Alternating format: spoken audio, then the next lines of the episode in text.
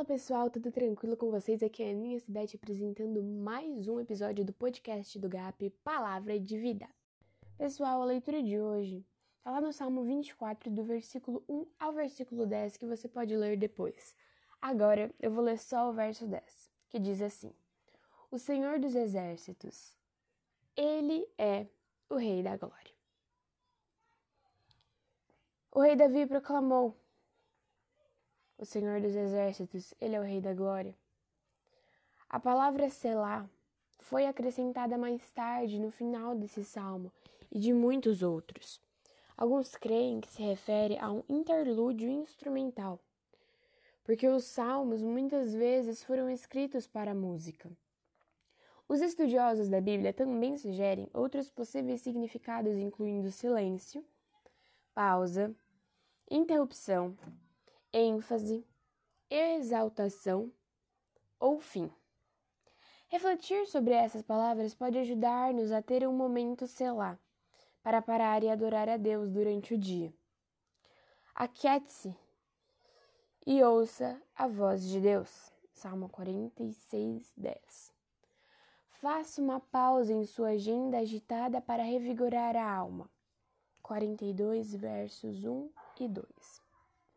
Interrompa o dia para fazer um inventário espiritual e ser purificado. Salmo 51, do 1 ao 10. Enfatize a alegria da provisão de Deus por meio da gratidão. Salmo 65, do 9 ao 13. Exalte o nome de Deus pelas orações respondidas, apesar das decepções. Salmo 40, do 1 ao 3.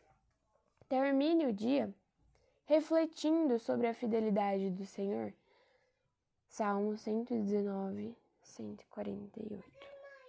A meditação de Davi a respeito de Deus incluiu um momento selá. Seguir o seu exemplo nos ajudará a adorar a nosso Senhor no decorrer de todo o dia. Nenhum dia é completo sem adoração.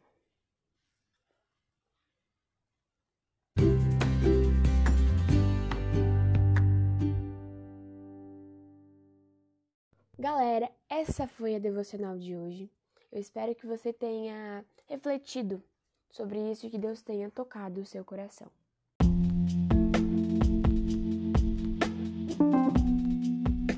Vamos orar. Querido Deus, nos colocamos em tua presença agora para te pedir que o Senhor guie o nosso espírito. Que o Senhor nos guie através de onde Senhor pretende nos levar.